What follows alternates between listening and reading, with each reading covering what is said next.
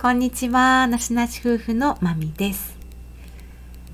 えー、来月でですね、まみが誕生日を迎えるんですが、もうあっという間にまた1歳年を取ってしまうわけでもういい年になってきてしまいましたが、まあ本当にいろいろと今までにもね、いろいろようあったなと、ようここまでいろいろあったなという感じなんですが、まあ就活とかね生き活っていうのをしている中でまあこの一回きりの人生この後悔の少ない人生にするために良い生き方のためまあ良い死に方のためにですねどういうふうに、えー、まみなりに自分なりによりよく生きていったら良いかっていうことを日々模索しながらまあ何か、え提供できたらいいなっていうふうに思いつつ生きているんですけど。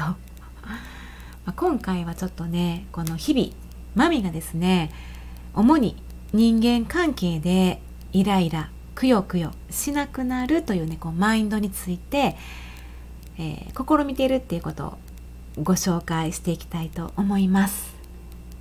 全部でね11個ありますのでさらっと紹介していきたいと思います。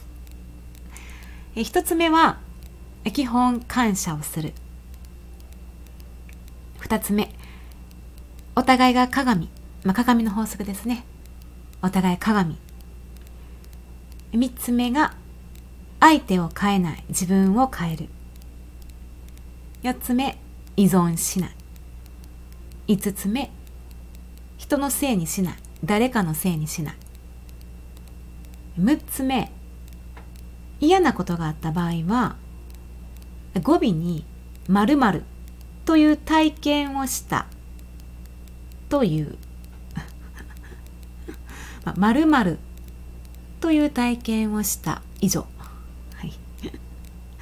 えー、7つ目。恥ずかしいことがあったり。なんか穴に入りたいなと思うようなことがあったらまあいっか。まあいっか。って済ます。8つ目。なんとかなる。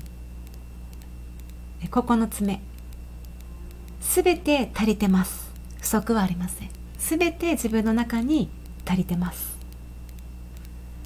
10個目。どんな自分でもオールオッケーを出す。最後11個目がすでに幸せ。はい。ということを、えー、まあね、何かあった時とか、まあ、ふと、えー、ニュートラルな視点に立った時に思うようにしています。はい。ということで、えー、マサさんからは日々もうマイペースに来とうなと言われているマミですが、何かご参考になれば幸いです。はい。では、ここまで聞いていただきまして、ありがとうございました。マミでした。バイバイ。